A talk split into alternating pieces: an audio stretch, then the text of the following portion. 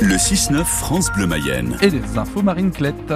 D'abord, un petit point sur ce ciel. Pour l'instant, on ne le voit pas. De quelle couleur sera-t-il? Alors, il sera gris. hein. Euh, Les, les éclaircies vont, vont tenter une sortie, mais euh, sans grand succès. Resteront timides. Le ciel sera couvert avec de faibles précipitations et euh, des températures euh, en- comprises entre 10 et 12 degrés cet après-midi.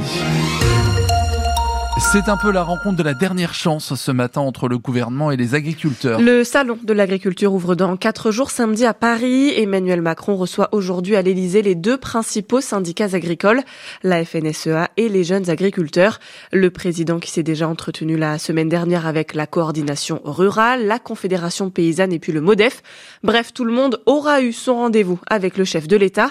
Sauf qu'il est bien compliqué de se faire entendre quand chacun tire la couette. En Mayenne comme ailleurs, les revendications divergent, Chloé Martin. Pas la même vision de l'agriculture et même si des revendications se rejoignent sur la question de la rémunération par exemple, d'autres sont diamétralement opposées. Pascal Aubry, le président de la coordination rurale en Mayenne. On a des divergences fortes sur l'écologie et notamment sur la gestion de l'eau avec la Confédération paysanne. Sur le prix avec la, la FDSEA et les JA, on n'est pas d'accord parce qu'ils sont sur un aménagement des lois franco-françaises, mais euh, il n'y a pas vraiment de volonté de faire bouger la politique agricole commune. À l'échelle européenne, car au-delà de l'agriculture, il y a des divergences politiques. François Blot est le coprésident des jeunes agriculteurs de Mayenne. On veut rester dans l'Europe, chose que ne souhaite pas la coordination rurale, qui voilà met beaucoup de mots sur le fait de l'Europe. Alors nous, on est convaincus que l'Europe, elle a des gros progrès à faire. Par contre, on ne veut pas lui retirer euh, ce qu'elle a apporté euh, en termes d'exportation avec le marché unique. Donc euh, voilà, nous dire qu'il faut jeter l'Europe et que ça sauvera la culture, on n'y croit pas. Il ne croit pas non plus aux mêmes méthodes d'action. La FNSEA et les jeunes agriculteurs se placent davantage comme des négociateurs, laissant les autres endosser les actions les plus violentes. Un choix stratégique revendiqué pour euh, paraître moins radical et obtenir plus facilement gain de cause. Et dans ce cas, ce sont justement les oppositions qui font la force des uns. Le Premier ministre Gabriel Attal tient demain une conférence de presse dédiée à la crise agricole. Les exploitants ne cachent pas leur projet d'organiser encore des mobilisations avant et pendant le salon s'ils ne sont pas convaincus. Voilà qui devrait les satisfaire en Mayenne. En tout cas, les agents de la préfecture ont mené des opérations de contrôle dans les supermarchés hier. Neuf grandes surfaces ont été concernées. Résultat des courses, neuf avertissements. La majorité concerne des étiquetages trompeurs avec par exemple une origine France indiquée sur les en gros, mais une origine étrangère marquée en plus petit sur l'étiquette. Le coup près tombe ce soir pour les classes menacées de fermeture en Mayenne. Le conseil départemental de l'éducation nationale va se réunir en fin de journée pour évoquer la prochaine carte scolaire. Des parents d'élèves ont prévu de manifester devant la préfecture. Une vingtaine de classes devraient fermer chez nous dans le département. Vous retrouvez la liste et les mobilisations des parents et des élus sur francebleu.fr. Un vaste trafic de drogue a été démantelé dans le Maine-et-Loire. Interpellation de quatre personnes à Douai en Anjou.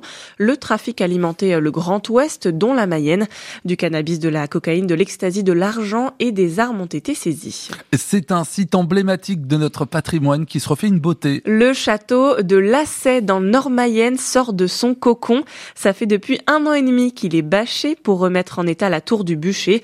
Les toiles sont enfin tombées pour le plus grand bonheur de Cécilia de Montalembert, la propriétaire du château. Elle sort de, de son paquet cadeau finalement puisqu'elle était vraiment entourée euh, complètement d'un échafaudage bâché, ce qu'on n'avait pas fait pour les précédentes tours. Plutôt une belle surprise. Alors là, les maçons sont quand même euh, revenus sur la sur la tour pour euh, faire quelques retouches. Ça, ça consistait en quoi ces, ces rénovations là qui ont duré près d'un an et demi sur la tour du bûcher? On la reprend de la base au sommet, donc on reprend toute la maçonnerie du fût qui en général n'a pas été revue depuis plusieurs siècles. Et donc on refait les joints, on, on, on fait du coulis de chaux à l'intérieur pour pour reconsolider. Vous avez publié des photos sur les réseaux sociaux. Vous avez eu énormément de commentaires. Les gens sont très très fiers de, de voir le château de Lacé de cette manière rénové et la tour du Ah bûcher oui, oui, en on particulier. est, on est vraiment impressionné euh, du, du succès et de l'intérêt que ça, que ça suscite. Ça paraît négatif, mais c'est pas le cas. On avance sans espoir. C'est-à-dire, on se dit, on va faire ce qu'on peut. Ça va pas marcher, et donc à chaque fois, ça- quand ça marche, on est ravis. C'est la cinquième tour du château qui est rénovée euh, en dix ans. On vous a mis évidemment les photos sur francebleu.fr. Si certains édifices comme le château se redressent, d'autres s'écroulent. C'est le cas de certaines maisons vacantes.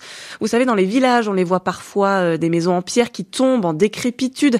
Eh bien, la municipalité de Vimartin-sur-Orte, entre Laval et Alençon, réfléchit en ce moment à taxer les propriétaires laxistes. Dans cette petite commune, deux maisons sur dix sont abandonnées. Reportage tout à l'heure dans le journal de 6h30. L'Olympique de Marseille se sépare de son coach. Le club est 9 de Ligue 1. Dans ses rangs, il y a le Mayennais, Pierre-Emerick Aubameyang. Avec ses coéquipiers, ils n'ont plus gagné en championnat depuis le 17 décembre. C'est Jean-Louis Gasset qui est nommé ce matin entraîneur euh, pour remplacer l'Italien Gennaro Gattuso. En clôture de la 25e de journée de Ligue 2 hier soir, Bordeaux a arraché le nul, un partout à Amiens, égalisation dans le temps additionnel. Les deux équipes sont dans le ventre mou du classement, contrairement à nos tangos, hein, on le rappelle, troisième de Ligue 2. Ce week-end, déplacement à Brest pour affronter Concarneau. Pour les supporters, un déplacement est organisé par les sociaux. Rendez-vous dans leur boutique à Laval pour toutes les informations.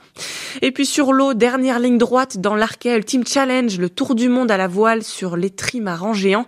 Anthony Marchand vogue à l'entrée du Cap Horn, au sud de l'Amérique latine, sur le bateau mayennais Actual 3. Les conditions météo ne sont pas avantageuses. Résultat, euh, la course est plus longue que prévu. Et dans les placards, eh bien, les stocks de nourriture s'amenuisent, Jérôme Val. Charles Caudrelier est parti avec moins de 45 jours de nourriture à bord. Son tour du monde va durer au minimum 48 jours, au pire 51. Il a dû faire un inventaire de ses sacs de nourriture. Je me rationne un peu, je t'avouerai. Mais après, il y a plein de trucs que je mangeais pas, qui sont restés, qui pourront m'alimenter. Et j'ai énormément de soupes euh, protéinées euh, que j'ai pas consommées. S'il faut, je peux me vivre de ça. Même chose pour son poursuivant Thomas Coville, à 6 jours derrière, mais lui a quelques réserves. J'ai pas touché aux féculents, euh, pâtes, riz, semoule, euh, sur lequel je pourrais jouer à la fin euh, en plus. Dès que je mange pas assez, dès que j'ai pas le même rythme, je le ressens dans ma performance. La nourriture est un véritable enjeu pour tenir le coup physiquement sur une si longue durée, d'où l'œil du directeur de course Guillaume Roté. C'est toujours une inquiétude de manquer de la nourriture à bord. Après, ils sont pas dans un rationnement extrême, il faut relativiser. Il y a le fait de plus avoir à bord ce qu'on aime manger et le fait de plus avoir de nourriture du tout. Ce que confirme Anthony Marchand à quelques heures de passer le Cap Horn. On a tous tendance à commencer à taper dans les bonnes choses. Les petits goodies euh, sympas, euh, bah, il y en aura peu à la fin. J'ai quand même sauté beaucoup de repas, donc euh, non, non, je suis pas inquiet sur le côté nourriture. Tout comme celui qui clôt la marche, Éric Perron, encore dans le Pacifique. Il reste encore des oranges, tu vois bien. Niveau classement, Charles Caudrelier, leader de la course, il devrait arriver à la fin de la semaine à Brest. Anthony Marchand est quatrième. 6h07 sur France Bleu Mayenne.